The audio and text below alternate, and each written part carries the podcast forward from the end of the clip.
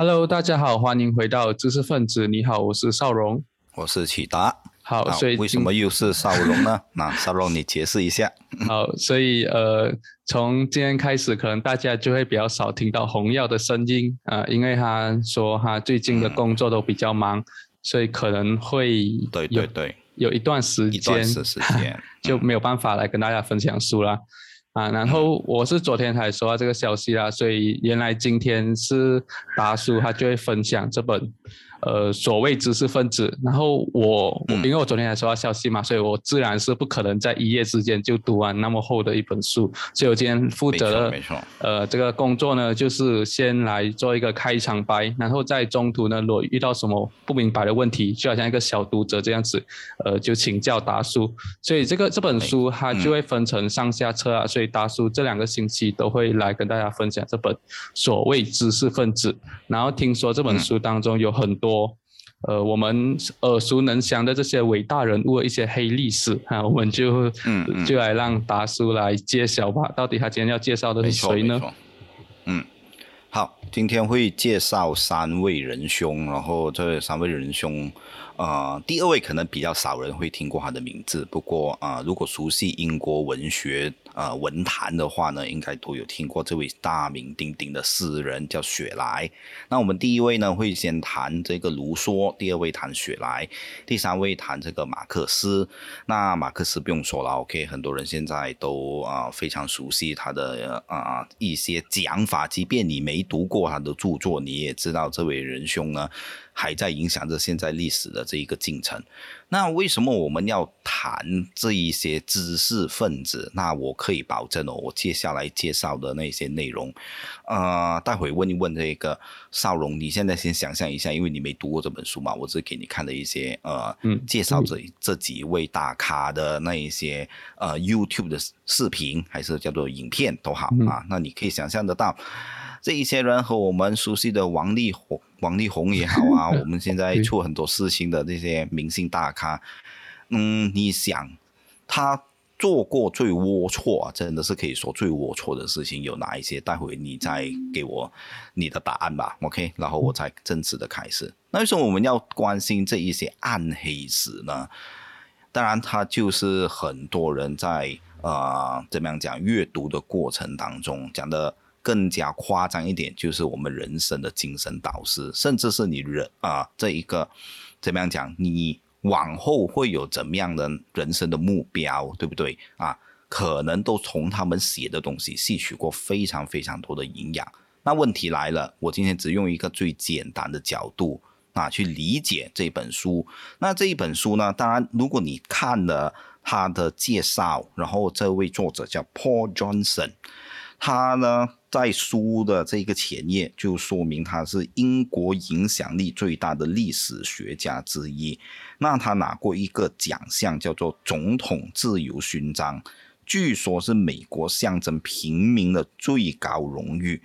因此，他在开头的时候呢，就告诉你，他是啊，每一句话写的这一些大咖的。经历也好，他们做过什么事情，那当然都是非常非常龌龊的那些事情了。OK，全部有根有据，所以欢迎你去挑战他。那当然我不是这方面的这个专家了。OK，所以先做了这个利益申报。啊，大家可以去啊看一看他说的东西是不是和你心中的偶像有太大的那一个出入，甚至你觉得啊他讲的都是假的，那欢迎你就找出这一个证据呢去驳斥他。那我先说明这一本书呢，它其实是出版了蛮久，现在我手上拿到的其实是重新再再版的这个版本，因此呢，现在我们重读这一些人的那些事迹。就回到去我所说的，他除了是我们很多的人生的这一个呃导师之外，那为什么我们会选择要有一些啊怎么讲楷模，或者是说啊这一些人如果在我们的前方，是不是可以给到我们很多指引？不外乎刚才我所说的，我们可以用这个角度去理解，可能我们都是基于对现实的情况觉得哇，实在是有太多不公平，对不对？然后呢？你觉得你人生呢，真的是遇上了太多的挫折？那在书海当中找到这一些伟人，然后呢，看一看他们怎么样给我们哪一些的处方。那因此呢，他就变成了我们啊人生当中的啊非常重要、非常重要的一个角色。但回到来了，我们读这一本书，当然。可能你会读了之后觉得哇，非常的沮丧，连这些人都做干这样子的事情，比王力宏，王力宏真的是小咖中的小咖，如果跟他们做过的事情相比，那呃，我不会因此变得非常的虚无，或者是说觉得哇，这个人生还有什么意义呢？啊，那娱乐圈也是这样，那我我阅读的这些大咖也是同一啊更糟糕的那个情况，那呃，我只能够说。呃，它其实提供了更好的一个视角啊，让你还原，其实真的未必有伟人。那伟人可能他们做的事情超越了我们能力范围，然后指引了很多人无数的这个方向。但毕竟他们还是一个凡人。换句话说。当你接受他给的很多的建议，或者是说很多的处事的方式之余，你可以去从了解了他的生平事迹，再去看这一个人是不是言行一致。那这一点我觉得是非常非常的重要。那至于他会在你心中留下怎么样的一个评价呢？那当然就轮不到我去做一些呃判断了。我今天只是介绍这一本，我读起来非常非常的有趣。今天我选的三位，刚才已经说了是哪三位。那下个星期呢会再去说另外三位，因为还有十多位。那呃如果泛讲的话，我觉得有点可惜啊，讲的不够透彻。所以今天会选三位呢，重点的是去介绍。那啊，少荣，刚才我问你了，你想象得到人做过最龌龊的事情，你认为有哪一些？发挥一下你的想象力。呃，我觉得可能就是不外乎就是偷东西啊，或者是偷看人家洗澡这类这类的，又或者是呃平 会不会太过分吧？哦，就是凡人，没有没有没有，通常都是这样。啊，还没有到，如果还没有到那种很犯罪很严重的程度啊，通常一般上的这种小小过错都是这些啊。然后在在这本书当中，就是呃，大叔介绍我看两个影片嘛，所以他就有讲到这个呃，鲁硕他就是跟这个华伦夫人有一个不伦之恋，然后至于那个。雪莱呢，他则是非常提倡这个自由恋爱，想要把他的妻子跟另外一个男生一起共享，所以这些都是有一点呃出乎我的想象啊。虽然虽然我不是很了解这两个人啊，所以可是一般上如果我们去看这些伟人他们的思想的话，我们通常只会关注他思想，就很少人会去关注他的生平遭遇是这样。可是就好像达叔开始讲到嘛，我们不需要把每个人都想成是。非常完美的人，可能耶稣他也有一些，呃，耶稣或者是所谓穆罕默德，可能他们的生平也有一些污点啊，这些，嗯，我们也没有办法去考究啊。可是，呃，我觉得最重要是，如果我们要关注一个人思想的话，还是要把这个东西放到来，这个思想对于这个社会产生了什么影响力。就好像今天这些呃艺人一样啊，呃，他他固然是有才华，可是我们不能因为他有才华而就要求他成为一个道德上的一个完美的人啊。很多时候我们觉得他那么完美，是那个只是存在我们的想象当中呀。他们很多时候也是需要通过包装一个很好的形象，才能让人家去喜欢上他们的才华。所以我觉得可能有时候我们对这些呃人的。要求也未免太苛刻了，毕竟可能我们也自己也做不到了。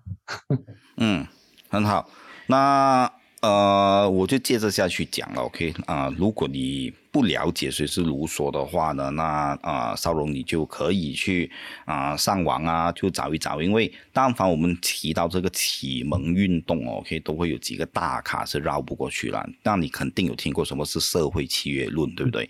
那社会契约论呢，就是这位大咖卢梭提出来的。所以换句话说呢，在书中有一个评价是这么讲的：卢梭大概是在这一个法国大革命前十年哦就过世。如果我没记错，那一个啊介绍。到的话，但是呢，有人这样子评价，接下来的法国大革命基本上就是卢梭的这一个大革命，就是他提的啊，这个天赋人权也好，人生的自由，但是呢，逃不过很多的这种枷锁等等的讲法啊，其实你你应该是听过的，但是你未必知道哦，原来是来自这一位啊大人物的一些讲法。所以呢，再提到伏尔泰，再提到这一个啊休姆，OK，这一些当我们接触到这一个呃哲学的时候都绕不过去的大人物，那其中一位呢，就一定会啊谈到这个卢梭。那我们就回到去了，刚才你所说的哦，你想象得到啊，偷看别人的这个冲凉。那我们今天介绍的三位仁兄，暂时没有这样子的记录，OK？但是呢，他的做过的事情，我觉得你刚才讲的东西是太小儿科了，所以我现在来说明一下，卢梭他做了哪一些事情。那这些事情呢，其实是和他呃一生当中的。啊，很多的主张很有可能是相关的，你就可以去联想到，诶，他原来平时是这么样的一个人，所以呢，很有可能就因此呢，连发到他会去啊做出了某一些的想象。OK，那先说明了，OK，这一些大人物他们全部都是啊大名鼎鼎的，那提出的很多的看法都是我们一般人呢可能想都想不到。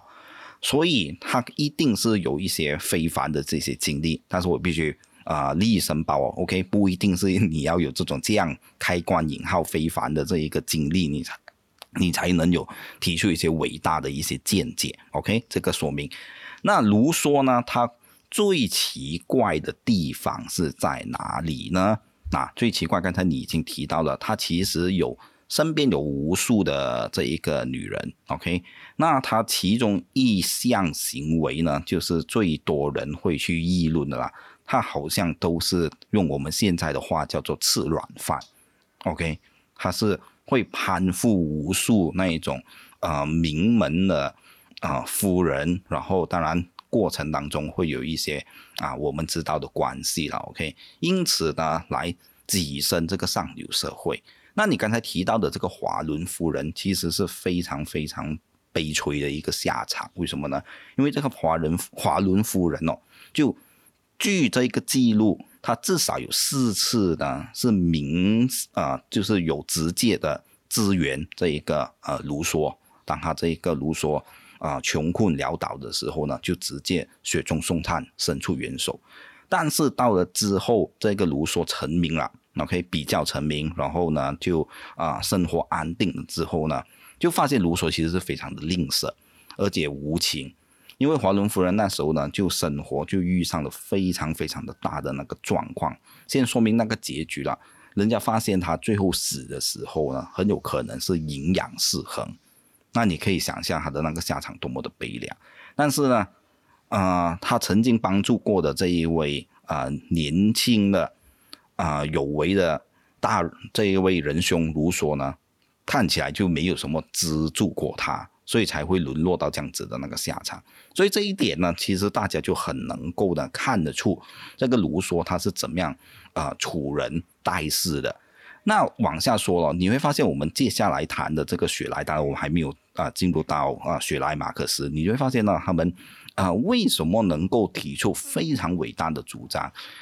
而和他们的非极其的那一种怎么样讲啊？自我中心的性格或者是表现，很有可能是相关的。就他们完全沉浸在自己的那个世界当中，所以这样的那一个呃状况，如果推到极致，就变成如说这样子那个情况了。那其实你刚才一直你去说啊。做了什么偷看别人冲凉啊？OK，这一些你即便有这样子的奇怪的癖好都好，那我相信你很难每天都啊会重复去做这样子的事情，除非你是足够的变态。但是回到来哦，那如果一个人言行不一，他习惯性的是去为自己的所作所为辩护，回到去刚才我所说的那种超。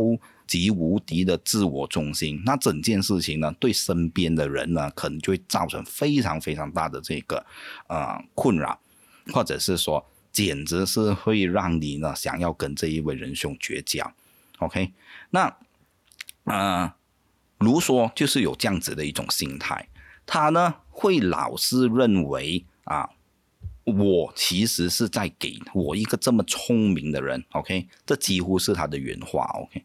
然后呢，我让你能够帮我，这个是多少那个意思呢？就是说啊，是让你可以撑撑我的这个光，OK。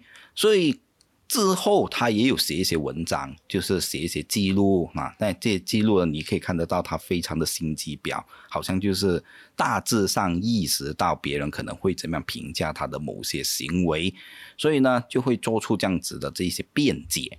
那这些辩解呢，就好比说他刚才我提到的这个华伦夫人，他就会说啊，为什么我不会去跟这个华伦夫人呢有更多的这一个交啊？怎么样讲啊？啊，之后啊，我可能已经转换了人生的另外一个跑道，OK？那为什么我不去找他呢？那其实呢，我是不希望他看到我啊有那么多的这一个不堪啊。其实呢，我是为他好，因为我知道这位夫人呢是非常关心我的，我不想让他难受，所以我才不找他。那说的多么的冠冕堂皇，对不对？那也非常的好听。所以后来很多的这个卢梭粉就会因此是被他圈到粉了。OK，那再往下讲有更加劲爆的地方，我再多谈两点了。OK，那那我们就仅先结束掉这一位人物的那一个介绍。那当然，我今天呢是选择了我自己觉得最感兴趣、最能够呢说明一些颠覆我们想象的那个部分。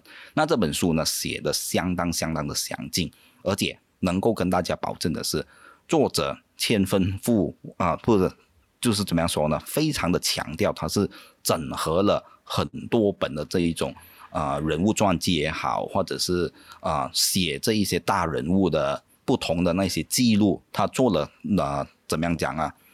去无存清，OK，或者是把最关键的部分呢，就把它变成一篇一篇的这个篇章，所以呢。故事的脉络，还有那个叙述的啊清晰度是绝对可以保证的。所以换句话说，我的介绍，如果你觉得是有趣的话，欢迎你真的是找这一本书来读。而你很难想象，就是我不知道啊，少荣，OK，如果有人有这样的那一个举动的话，你就可以作为你人生的警惕了。那这个卢梭呢，据说他为什么？讲了很多言行不一，甚至是污蔑他身边朋友杜撰很多的这个事实的那一些行为，但是呢，还是给人家觉得这个人很可信。OK，是因为和他自己行塑的一些形象呢是相关的。据闻呢，他是非常在当时，甚至我觉得在现在都好了，都是非常耸人听闻的一些做法。他会主动的。报自己的那个姓氏、性行为，OK，那就会告诉你啊，我几时手淫啊啊，我我怎么样就跟哪一个女人啊，就是有哪一些的这一个啊性行为。过程呢，讲的非常的非常的仔细，所以他是用一种非常极端的这一种怎么样讲啊，自我的介绍，因此你对于大众来讲，哇，这个人连自己这样私密的事情啊，你都敢讲，对不对？那他讲的东西肯定就是真诚，对吗？啊，他他是不有任何保留的，因此呢，就很容易呢用这样子的方式呢取得人们的那一个啊信任度。OK，所以嗯，我不知道你身边有没有这样的人啊？如果有的话，你真的是要提防提防一下，因为这样子的那个，因为我们都是打辩论哦，从来没有想过可以用这样子的那一个啊手法呢，是赢取别人的这个信赖。这个也真是读了之后我才啊。领悟怎么样讲啊？领悟了，好像这样可以吸收起来。对对对对对啊！大家就不知道会不会从这一方面呢是得到一些想法啊？OK，所以尽可能希望大家不要。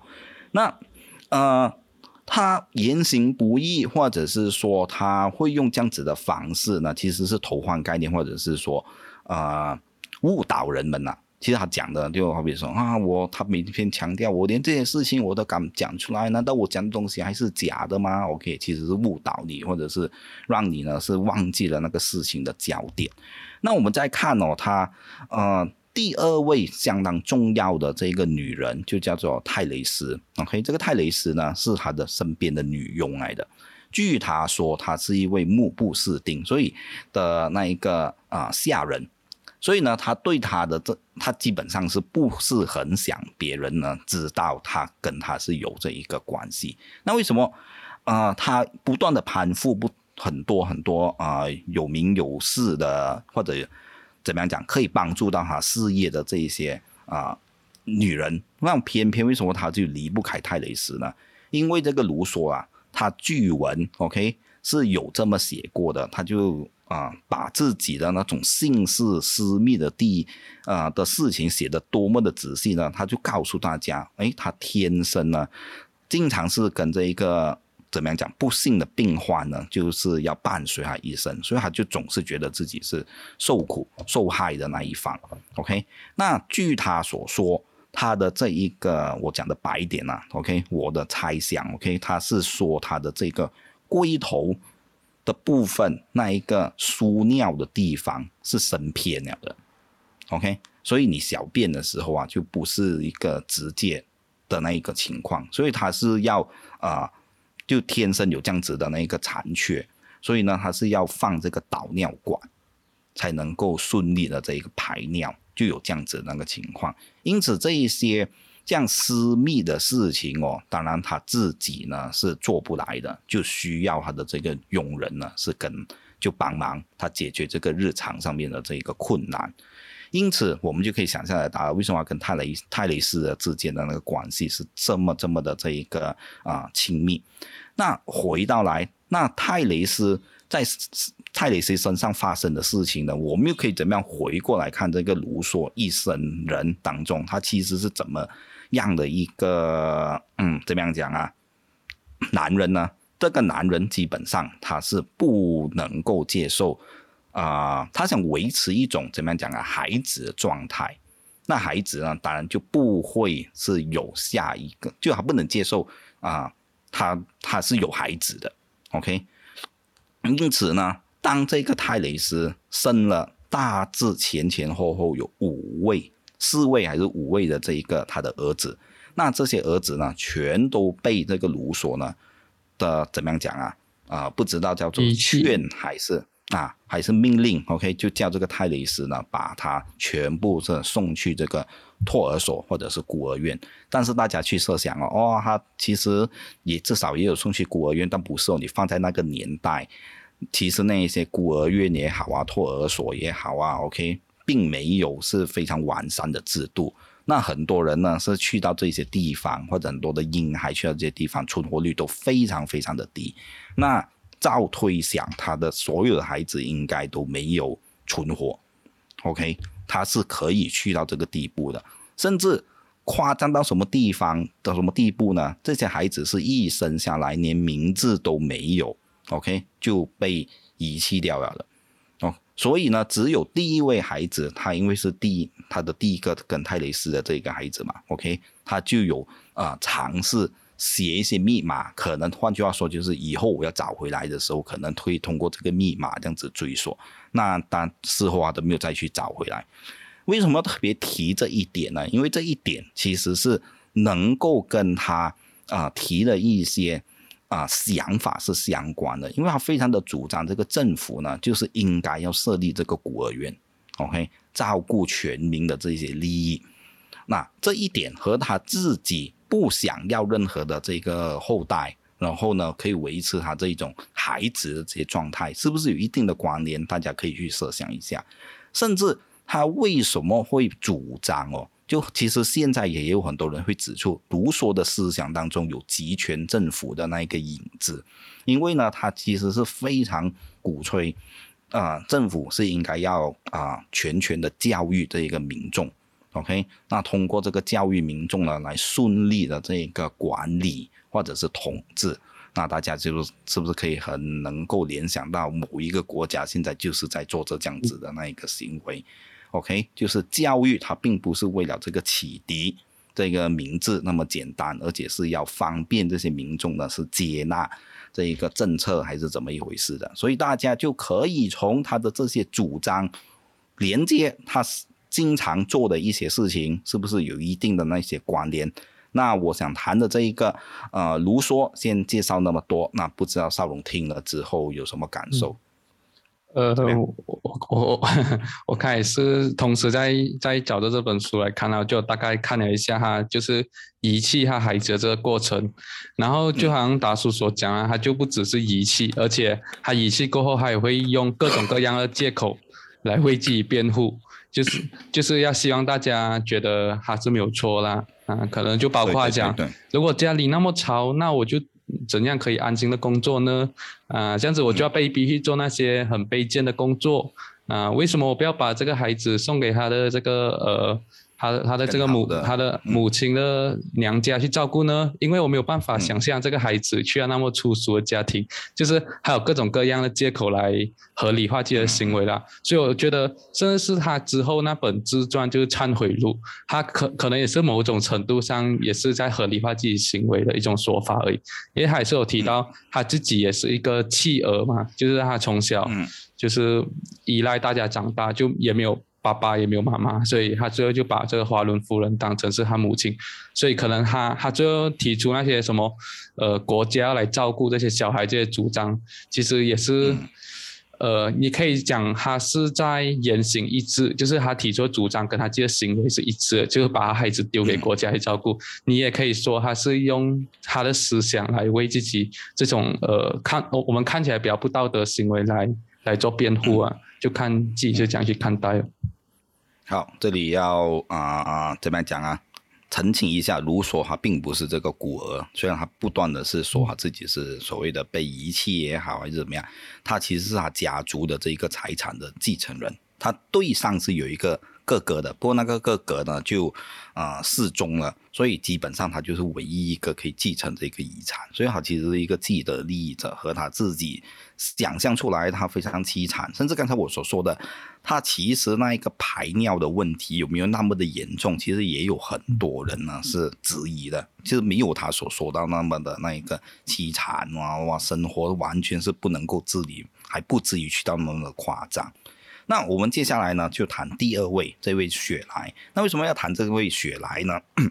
啊，可能很多人就如我刚才开头所说的，啊，现在我也不太认识这位雪莱。那但是你看整本书的这一个铺排，为什么要啊接这样去讲？其实是有一定的那一个关联的，都是前面那一位呢和后面那一位的。大人物啊，他们都有一定的那个影响的关系。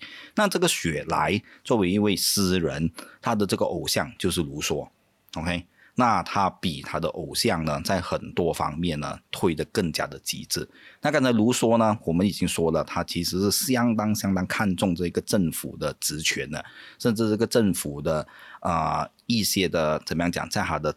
讲法当中呢，有这种集权的这个影子。那雪莱呢，就是非常明显的，他是更进一步认为呢，知识分子就是这一个啊社会当中的精英，然后精英呢就能够有权利怎么样讲啊，引领带领所有的人呢迈向更好的这个未来。换句话说，知识分子就是主导一切的那个关键。OK，是去到更加的那一个啊前的怎么样讲，更加前卫的一种讲法。好那这一位雪莱，为什么我们特别啊，还是有介绍他的那个必要？就一便是我们用啊现在人的那个观点，因为呢，他的第二位妻子叫做玛丽。那这位玛丽呢，为什么是大名鼎鼎？因为《科学怪人》这本小说，这本科幻小说，相信大家都听过，就是出自于他的这个手笔。所以刚才在啊少荣其实有提到我介绍的一个。怎么样讲一个短片？现在有人把这个玛丽的这个生平，好像是拍成这个影集还是电影这样子啊？我不知道上映了没有？OK，所以如果上映了，大家就可以去注意一下啊，你就会看到，哎，原来他的这个爱人就是这个雪莱。那这个雪莱呢，他其实在生活上面呢，有什哪一些怪异的地方，或者我们觉得哇，这样都可以那些情况？那我简单的讲几点啊，这一个应该可以颠覆这一。啊，少龙的那个三观，呃，他跟他的一群文学的爱好者，或者同样也是这个诗人，好比说这个拜伦，也是当代呢非当时跟他同时代非常出名的另外一个啊诗人。那他们的主张是包括什么呢？共妻，OK，群交啊，乱伦啊。所以据说这个拜伦呢和这个雪莱呢，同样是有这种乱伦的这一个啊事迹。是被记载下来的，那呃，他们这一种乱伦的那一个主张是去到怎么样的一个地步？就是他的父母雪莱的父母是开始担心他的妹妹是不是会被他的这一个哥哥呢是拉去就是信他那一套的讲法，是去到这个地步了。OK，那他当然有刚才我所说的那种共妻的那种想法哦。那这些共妻的想法，纯粹是他个人非常前卫的一些怎么样讲主张而已。而他一生当中很多的啊，怎么样讲，跟他有重，怎基本上是他的妻子啦。OK 啊，跟让他有这个亲密关系的女人呢，他是不理会。OK 啊，你的感受是怎么样的？就是说，你认不认同这件事情啊，是不重要。OK，反正你已经选择我作为你这个夫婿，那夫婿呢是希望你可以有这样的那一个，不懂叫做坦率也好，还是叫做。嗯，你应该有这样子的自觉，OK？你就应该要服从于他的那一个指令，OK？所以他有两任非常重啊的妻子，OK？一个叫做海丽儿，第二位就是刚才我所说写这个科学怪人的这个玛丽。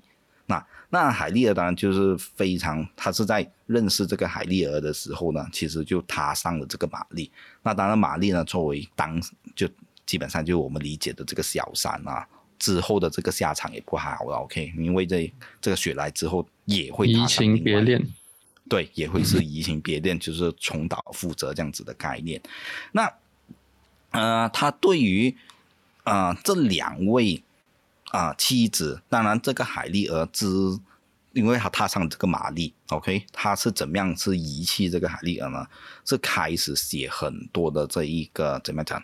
他很多污蔑他这个前妻的这一些啊句子，OK，甚至说这个海丽儿啊，就他就怎么样贪慕虚荣啊，然后为了怎么样讲维持自己的生活，跑去当妓女，那完全是捏造事实啊，甚至呢，呃，海丽儿的姐姐开始去怎么样讲，当然看到自己的这一个妹妹受到这样子的攻击，对不对？受到前夫这样的攻击，肯定是会肯定是会捍卫她。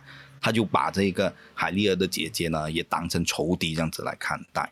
那为什么我特别要讲这一段？就是海丽儿就之后应该是自杀死的。OK，我没记错的话，那对他也产生了非常的大的那个冲击。那呃，往后我也会再去谈到这个呃，玛丽在她怎么样讲，觉得这一个丈夫有啊怪怪的地方是在哪里呢？先讲一讲那个事迹啦，免得等下我又忘记了。据称，这个玛丽后来也是有了这一个雪莱的孩子。那这一个雪莱呢，他是自我中心去到怎么样的一个呃情况呢？就是他应该是要他在威尼斯有一段时间在威尼斯，OK，然后啊就要这个玛丽呢就带着他的孩子步行去到这个啊威尼斯那边，OK。但是呢，这个孩子其实还很小啊，刚刚出世没多久，然后身体又差，啊，不可能是可以熬得过那么长途跋涉的那个路程。结果还真的就是在这一段，但是他非要他的这个企鹅呢，立刻赶到去啊威尼斯那边是见他，OK，还真的是发生了把自己的孩子走累走到累死这样子的那个情况。OK，所以你可以想象得到，这个雪莱哦，它其实是可以怎么样讲啊？极端到怎么的一个地步？就是有人是这样子评价他，他是完，他是一个完全不能够站在别人的那个角度思考问题的人。他跟他的偶像这个卢梭，OK，卢梭刚才我特别有提到一点，他会特别的强调，OK，我现在不是啊祈求你们帮我。OK，你能够借钱给我也好，OK，还是或者你可以帮助我，那个是是让你们呢撑着一个当代人最聪明的这个拥有最聪明脑袋的人的那个光啊。那雪莱同样有这样子的那个想法，就是他完全不能够呃理解，当他跟这个海丽儿说啊，我现在啊喜欢上这一个玛丽了，那你就应该自动怎么样讲啊，退出啊，对不对啊？那这个海丽呢，就是非常的伤心欲绝，那就开始觉得，哇，这么这个人这样莫名其妙的，你完全不能站在我的那个角度思考了吗？是去到这么偏执的那个地步了，OK？所以任何人只要是佛逆他的这个意思，提出不同的意见，身边的朋友也好，或者是说他的妻子也好，他都是用这样子的那个态度是对待他的。所以他最后的下场呢是非常非常的有趣。他二十九岁就啊逝世了，然后是在海难当中逝世。那为什么是海难当中逝世？因为他是非常非常的啊向往这一种啊扬帆的那个运动。OK，就是你去啊在那个海上那边划浪啊，OK，然后做追逐，然后他就把他的这一个啊帆船呢改装到怎么样讲，可以跑的，就是可以航行的非常非常的快。但是呢，你为了航行的非常的快呢，那很多的那一些改造就会变得非常的危险。好比说整个的甲板是不是跟那个海水啊，就就真的是相隔不到太多嘛？就是你的甲板变得很薄，然后你的这些帆呢是没有办法呢是在逆风或者是啊怎么一回事的情况之下是行驶的。所以说。当他是出海航行那一天哦，OK，据说所有人都是返航，因为已经看到大风暴要来了。但是呢，他就坚持说不，我就是要继续的这个啊航行。那听起来是不是非常的浪漫？当然下场就是葬身大海啊，OK 啊。但是啊，这样子的那个举动，你我不知道是不是在很多人那一个看法当中，哇，这个人还真的是我讲的粗俗一点，够屌，对不对？讲到就要做就去做啊，简直是不怕这个啊死亡的这种威胁。所以他的这一个怎么样讲人生的离场的这一幕，是不是很能够说明他到底是怎么一个人呢？我相信是相当相当的形象的。所以这就是卢梭的粉丝雪莱 OK 一生的这一个表现。当然，刚才我是省略了啊。他和卢梭一样借钱不还，OK，非常吝啬的那一些面相，这些我觉得跟刚才相比啊，刚才我介绍的几件大事，OK，这些都已经是重复或者是比较琐碎的地方。但是尽管是琐碎，你可以从中看得到，如果你要欠钱不还，继续借钱的话，啊，这个雪莱的经历呢，绝对是可以帮得到你。所以欢迎大家去读一读他的这一个一生啊，尝试过的事情。那接下来呢，我们会谈到的当然就是马克思，也就是我们今天就一位要介绍的大人物了。那马克思这一个少龙，你是怎么样去理解他的很多的主张呢？呃，谈到马克思，我们就就会联想起，就是现在共产主义嘛，就很就是共产主义的这个先师啊。然后呃，我。我我不能我不懂他可不可以被称作一个经济学家，因为之前我读一些经济学历史，他们也是有把马克思列下去讲。然后我觉得马克思，呃，我是不太懂他生平的故事啊，可是我觉得他的遭遇应该也是，呃，就不是那种非常顺利的人生境遇啊，所以后来他才会。呃，写出很多这些呃反抗啊、革命啊这些这些言论啊，我不懂有没有讲错啊？还是要请大叔来跟我们分享。好，那你刚才呢是特别提到你。即便你不太认识这个马克思的这一个呃生平事迹，OK，所以你就提出啊，可能是非常潦倒、穷穷困的那个呃怎么样讲经历这样子。那这一点也不能说是错的，但是我们必须要回缩回去，OK，他到底为什么会走上这一步？那这一本书呢？他有趣的地方，他不会花太大的篇幅是去谈这个马克思的这个生平背景，也有碰及到，但更多的时候，其我看过其他的介绍马克思的那个呃怎么样讲传记，OK，他们会写的更加的详细。但是这一本书里头的这个整理，我觉得非常非常的有趣，它会颠覆你很多啊有关马克思在处理学问的时候。啊，很多那一种非常夸张剽窃也好啊，或者是说这一个呃捏造事实的啊部分，OK，所以是非常非常有看头，是我在我我读过不多马克思的这个传记当中比较少去触碰的地方。那回到去刚才你所说的，他是不是一个穷困的人？那这本书呢，整理了几点。其实马克思哦，他严格来讲。他是不太可能是会变成那么的穷困的。那我这里先说明，他整理了马克思的个性当中有四个面相。OK，第一个面相呢，就是他是啊非常对于这一些暴力是有那种迷恋，OK，痴迷的那一个部分的。第二就是他对权力的那一个啊。怎么样讲奸略？OK，是相当相当是权权力欲。OK，我们谈到很多共产党人的那一个心态的时候啊，都会特别提到这一点。第三就是他对于他和他的妻子，就是这个呃燕妮，是对金钱呢是完全没有概念的，挥霍无度。OK，这是第三点啊。那第四点呢，其实就是啊，我们往后再讲，因为我怕我又啊错过了那一个啊重点。OK。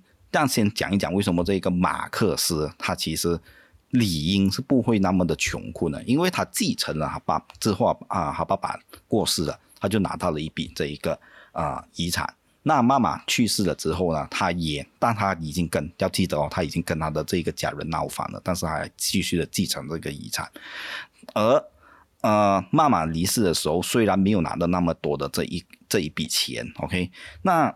总之，辗转之下，他这个燕妮，也就是他的啊，他非常心爱的啊妻子，OK，也是来自于贵族的这个后裔，所以嫁妆那边其实也不少的。据说，如果他把这一些钱呢凑合起来，有不低，当然不要挥霍无度了，OK，不要乱花钱。那呃，如果他去做一些适当的投资，那我不。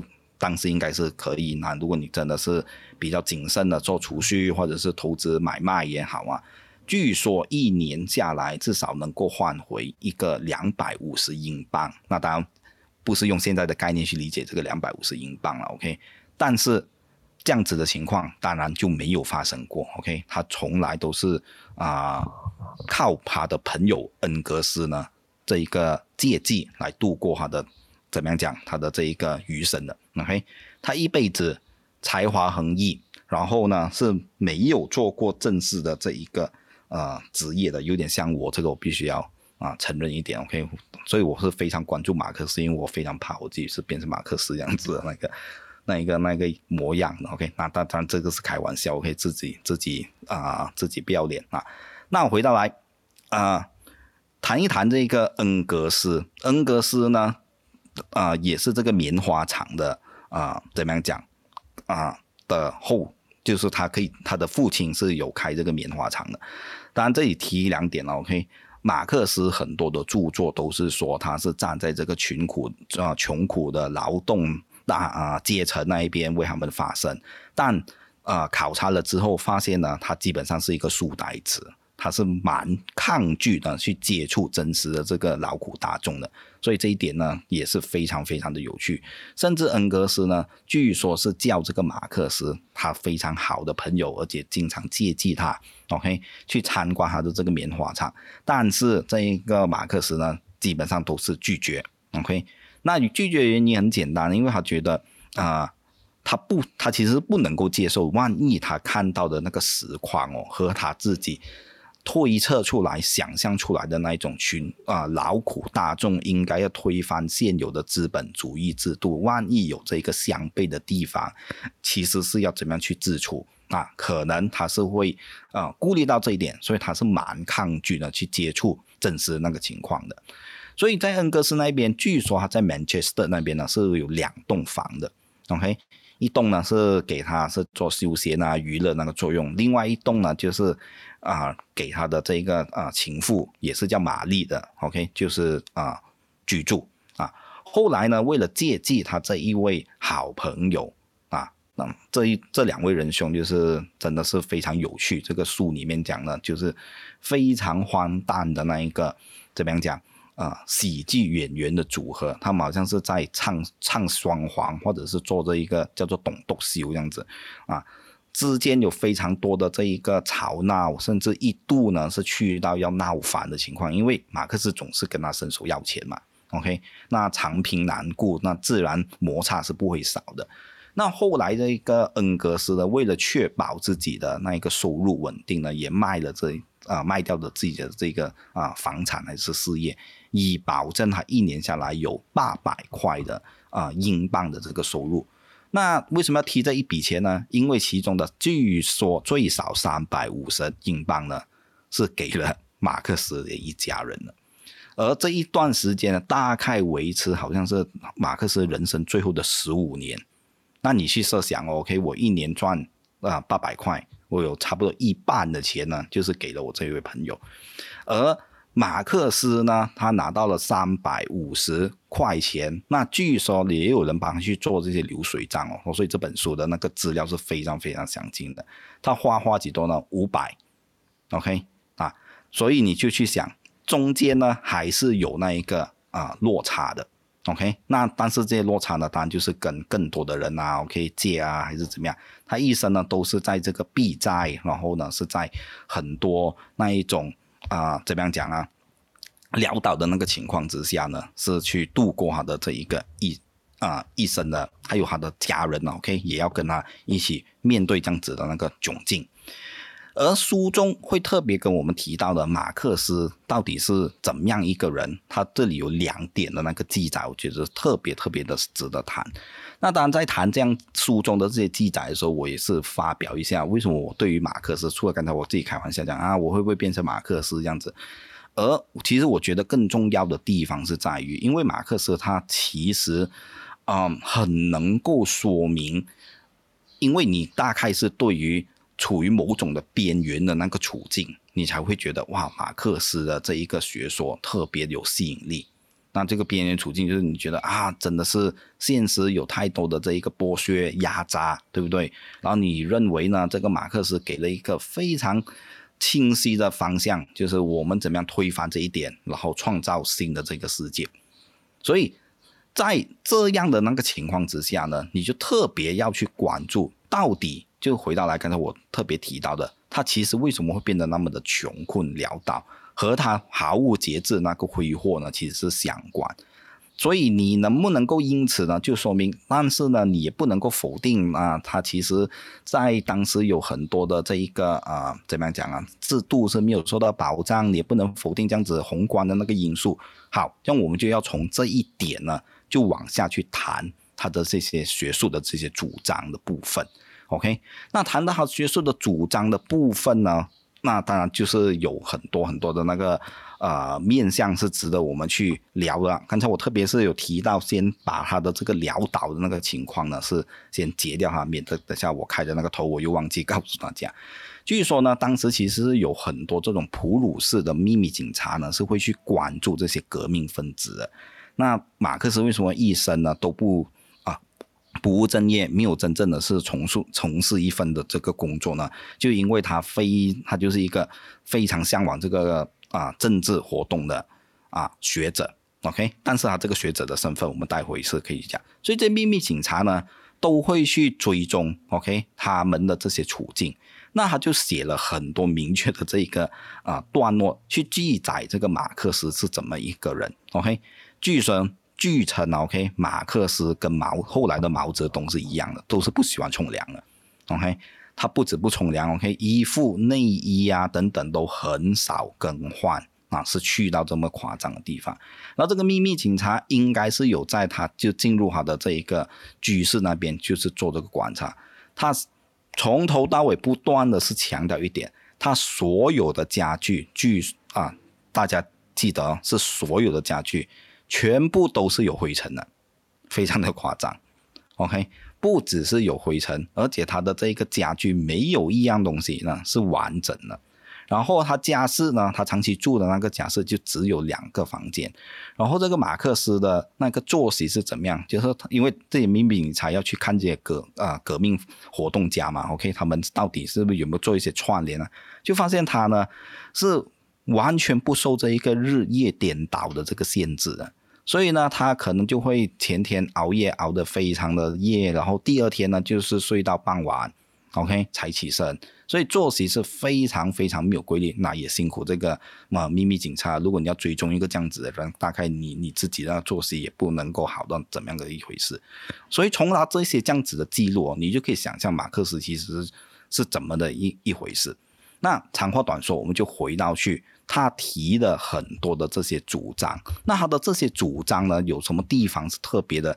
就是去可以从这一本书的归纳当中去提到，也就是他那个重点所在。因为他特别的花了很长的篇幅，就是这个 Paul Johnson 花了很长的篇幅，是告诉你马克思的啊怎么样讲自学的态度到底是怎么一回事。他告诉我们，马克思有三个面相，就是这一个人呢，其实有三个面相。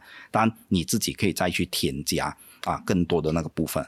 第一呢，他其实是有诗人的那个特质，所以你看《共产党宣言》呢，写的非常的鼓动人心，就是他总是呢很懂得怎么样是用最精简而不是推论的那个方式呢，是去介绍他的这些理念。所以你一读你就觉得啊，他讲的就是我。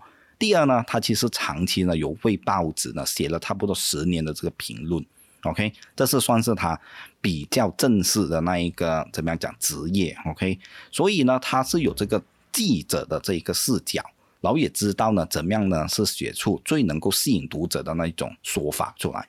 第三，他就是学者，那当然了，学者呢就是他毕竟还是有这个博士的衔头，OK，然后这个学者的部分呢就最值得争议，因为他很多的学术的啊做法其实是。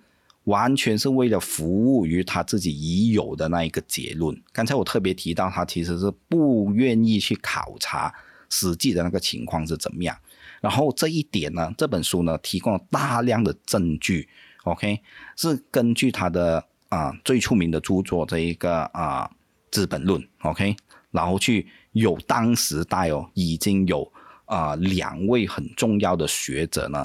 是发现，就是诶，他提出的这些主张，然后就根据他的其中一这个《资本论》当中的其中一章去做这一个考核，结果就发现呢，它里头所有的资料呢有几个手法，第一种叫做剪裁浓缩，其实我听着听着有点汗颜了，因为毕竟。我跟这个少龙都是打辩论的，OK，我就发现他完全是用那种打辩论的角度呢，你去做学问，OK，因为我们有时拿到一个词方，明明就已经知道有那一个啊不利的啊怎么样讲那个证据，所以我们在那个词方，我们是作为那个词方利益的最大的怎么样讲捍卫者嘛，所以你就只能够盖掉或者想办法呢，把那些你看到对怎么样讲对立的那个数据呢，你就用一些手法呢，就是带过去。那马克思呢？对，那个马克思呢，直接就是当真没有看到，OK，然后呢，就啊有时就把政府的啊说法，OK，啊就是其实在不同年份讲的，他就把它笼统的讲成，那其实就是这个意思了的，但其实呢，就当然肯定不是这个意思了，因为你在不同的地方啊，或者是说啊不同的时代讲，肯定也有一定的那一个啊变化嘛，但它完全就是省略。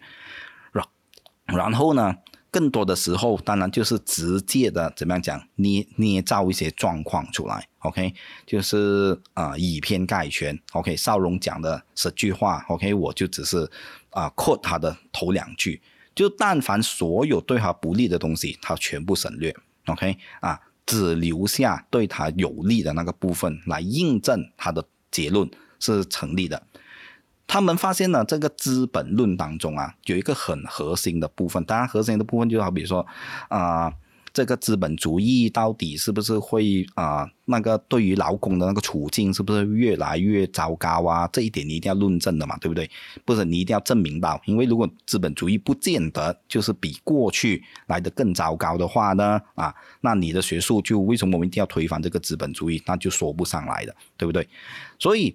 他最大的这个隐瞒是有两点的。第一呢，他告诉大家为什么他所有的东西是成立的，等等等等，因为他告诉别人呢，他的朋友恩格斯的一些啊几年前的一个研究呢，就是啊非常的有名，所以他的这一个啊，换句话说，恩格斯的那一个研究英国工人状态的那一个考察，如果是那么的著名的话，言下之意，我后面的推论就一定是成立的嘛。但别人呢就发现。这个恩格斯的其实也用回同样的那个手段呢，OK，浓缩这个数据啊，省略很多关键的部分啊，去炒炒一轮。换句话说，他的这个基础本身就是和他的这个手法，现在做做学问的手法是一致的，所以就有点像启达在讲为什么启达讲的东西是成立的，因为少龙告诉启达那个东西是对的，然后人家发现那个少龙和启达做的东西是一样，其实这么搞笑的一回事。第二就是。它最大的那个隐瞒就是在于，其实当时英国已经实行了这个工厂法，就是已经有限制这种啊恶劣对待这个啊劳劳劳工的那一种情况。其实整个劳工的处境是已经有改善了，但是呢，他在很多时候就视而不见，就不把这一点呢纳入进来，因为如果把这一点纳入进来呢，他所有的基础就完全是不能够成立了，就也没有再去写要推翻这个资本论的那一个必要。换句话说，介绍了那么多，其实是告诉大家什么事情呢？告诉大家的就是，嗯，为什么我特别会去谈到马克思？如果你是因为对于某一些边缘的处境，OK，你觉得他的那个学说特别的吸引，那。呃，我觉得这本书真的是很有醍醐灌顶的那一个作用。就回到去，你可以先看一看它本身的这个啊实践，还有他的那个主张，甚至是他的很多的立论的基础到底成不成立呢？这一点，我觉得这一本书都可以给到非常非常多的这个提醒。那下一集，当然我们就会谈到呢。那马克思其实还有一些部分呢，是今天看来这一集是谈不完的了，因为我们还有下一集，所以也不用急着呢，是把东西全部一次过端完出来。那后续马克思对哪一些人又起了更大的这些影响？那我们下一集呢也会谈到一些啊，可能啊怎么样讲？大家也有听过他们的这个名字哈，比如说沙特啊、海明威啊，OK 啊。这一些大咖，他们在他们的人生的过程当中，又有做过哪一些事情是颠覆你的三观？那我们就下一集再接着聊了。好，好，最后就交回给这个邵荣做所以，嗯，我我呃，刚才大叔一边在讲的时候，我也是有一边在大概翻看这本书了。所以，其实。呃，我觉得马克思还有一个很讽刺的地方，就是他他其实他的学说都是致力于去推翻这些剥削剥削这些人的这些制度，就像资本主义。可是他其实他他的人生就是一直在剥削他身边的人。那这本书是这样讲的，他就讲他因为他一直欠钱。他因为他我们讲他不会管理钱嘛，所以他就一直欠钱，然后欠钱就借钱，然后借钱的时候呢，他就会去骂为什么这个债主收我那么高的利息，然后就很不满，就把这些写进他的书里面。然后他一生呢也在剥削，就是他家人从他家人那边得到了很多钱，然后还还理所当然觉得他家人都是呃一定有那个义务去支持他的这些他的这些呃工作，然后就。之后剥削就是恩格斯了，就是他从他从恩格斯那边，恩格斯一半以上收入都是被马克思拿去了，所以他们这个 partnership 其实是一个一个非常听话，然后一个就是非常占人家便宜的两两个人组在一起啊，所以我觉得对对对，呃，他这个就非常讽刺哦，因为我们现在可能都会觉得马克思就是那种为了穷人站出来，然后为了这些底层人民，呃，来一起来反抗这个剥削。剥削底层的这个体制，嗯，可是其实他也是在这个体制里面占了很多便宜，他其实可可能也是不想，他其实可能也是为了自己，呃，不想要找一份工作，然后来来来给一个理由而已。所以我觉得，嗯，这这方面对我来讲是有让我意想不到的地方。对对，啊，所以我觉得这本书大家，呃，绝对可以找来看看，那可能会颠覆你很多的三观。嗯。嗯。刚才我翻了一翻书，OK，因为刚才我没有介绍这一个马克思第四个特质。刚才我已经讲了前面三个特质，第一个就是有暴力的向往，第二个是权力欲，第三个是不会控制金钱，第四个呢，你可以看得出呢，他会很极力的想控制周遭的一切。那我们下集就再谈一谈这一点，再进入另外两位仁兄的那个介绍。OK，我们下集再见了，拜拜。好，拜拜。